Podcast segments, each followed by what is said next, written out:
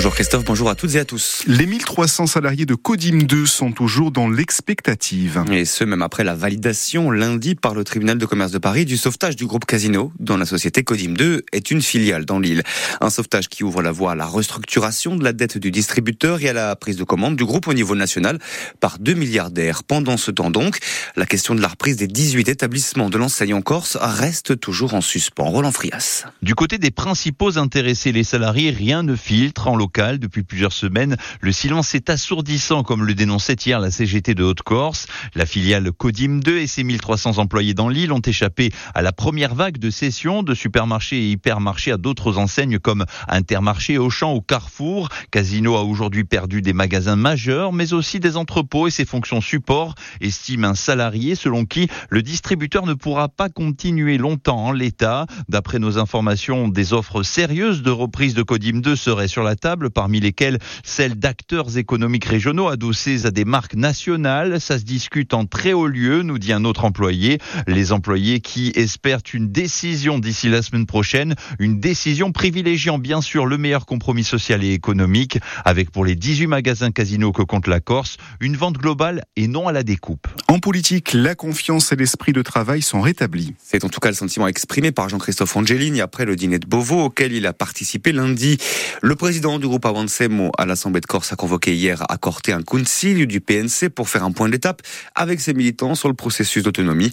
Un processus qui avance et pour lequel Jean-Christophe Angelini euh, a fait valoir l'attachement de son parti. On a eu l'occasion ces dernières heures hein, de parler d'un état d'esprit et de mots forts. Un état d'esprit constructif, apaisé, tendu vers la nécessité d'un consensus et des mots forts, l'autonomie, la reconnaissance d'une communauté, l'insularité en Méditerranée, la constitutionnalisation du lien entre la terre et le peuple corse, autant de choses qui vont nous permettre d'avancer un peu plus sereinement, même si je le répète, beaucoup reste encore à faire. Au PNC, nous sommes fidèles à la libération du 5 juillet, en tout point, et tentons avec euh, ceux qui l'ont promu, eh bien, euh, d'en garder le terme essentiel dans le cadre des discussions. Mais il faut qu'à un moment donné, sans rien diluer, on soit capable de compromis, d'évolution et de consensus. Pour notre part, nous y sommes prêts. La météo et une vigilance jaune en Corse pour les facteurs pluie, inondations, avalanches. D'importants cumuls devraient concerner la chaîne de montagne centrale, 80 à 150 mm attendus localement.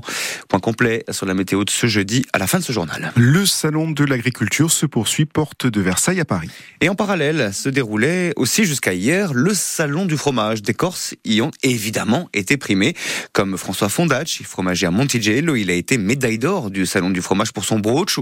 Le producteur est fier de sa récompense, mais il reconnaît aussi faire face à des problèmes de rémunération, notamment, notamment par rapport au prix du lait et à la sécheresse. Immense fierté, très fier d'avoir obtenu la médaille d'or pour le produit. Une immense fierté aussi pour ma mère, pour ma famille, que c'est un gars familial. La particularité de mon brooch, déjà, c'est en race corse, en lait de brebis. Moi, je fais du brooch, du fromage frais, après en fromage affiné, type Neolinco et type Bastelicac. Les contraintes climatiques, on, en est lié jour, hein. pas évident. Hein. Forte période de sécheresse, euh, augmentation des prix d'alimentation, ça devient vraiment compliqué. Quoi. Comment vous arrivez à vous, à vous en sortir finalement eh, C'est pas évident, surtout que là, je veux dire, en termes de prix de vente, eh, je pense qu'on va pas on va pas pouvoir aller plus haut. De se développer, de se faire connaître, même si vous êtes déjà connu et, et reconnu, qu'est-ce que ça représente ce salon pour vous? Ah, c'est, une vitrine magnifique. Hein. On élargit le carnet d'adresses. justement, avec les professionnels, il y a pas mal de rencontres. Comment ça se passe? Le, le contact se fait assez facilement? Oui, oui, très bien, très bon contact. Oui, oui. Interview signée Laurent Diffray, hein, Laurent que nous retrouverons d'ailleurs à partir de midi et demi pour le magazine de la rédaction consacré à ce 60e salon international de l'agriculture. L'Union régionale des professionnels de santé médecins libéraux de Corse prend acte du refus de la Caisse nationale d'assurance maladie de reconnaître les spécificités de la médecine en Corse. L'URPS met en garde contre le risque d'un déconventionnement massif des praticiens, d'une médecine à deux vitesses et d'une rupture dans l'égalité d'accès aux soins. Va-t-on manquer de pharmaciens? En tout cas, c'est la crainte des professionnels face à la baisse du nombre d'étudiants qui se destinent à la profession. Des places restent vacantes depuis quelques années dans le cursus, alors que les lycéens en terminale n'ont plus que deux semaines pour formuler des vœux dans Parcoursup. L'Académie de pharmacie alerte et dénonce entre autres un manque d'informations des futurs bacheliers sur les études et sur leurs débouchés. La profession pointe à terme le risque de désert pharmaceutique. Noémie Bonin. Plus de 1100 places vacantes en 2022 en deuxième année de pharmacie qui intervient après la première année généraliste d'études de santé. Encore 500 en 2023. Jean-Louis Baudot est président honoraire de l'Académie nationale de pharmacie.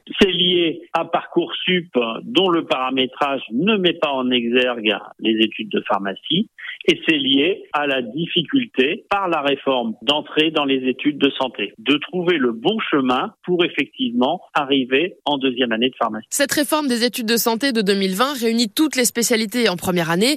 Les jeunes sont alors très largement attirés par la médecine et délaissent les autres comme la pharmacie ou la maïotique aussi pour devenir sage-femme. Le problème, c'est aussi que le grand public connaît mal les différents métiers de cette discipline, analyse Nicolas Savic, porte-parole de l'association des étudiants en pharmacie. Il y a des centaines de métiers qu'on ne connaît pas. Le pharmacien hospitalier, on ne le voit pas. Le pharmacien d'officine, on pense que c'est un pousseur de boîte alors qu'en réalité c'est un expert de la santé publique qui conseille ses patients. Et je pourrais aussi citer l'industrie pharmaceutique qu'on ne connaît malheureusement pas.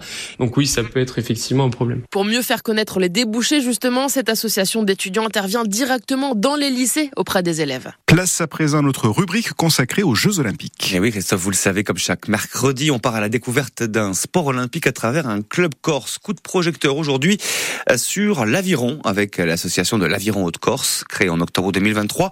C'est tout récent par l'ancien international français Paul Mathia. Le club, le club compte une trentaine de licenciés et a vu le jour Jean-Philippe Thibaudot sur les bords du Golo.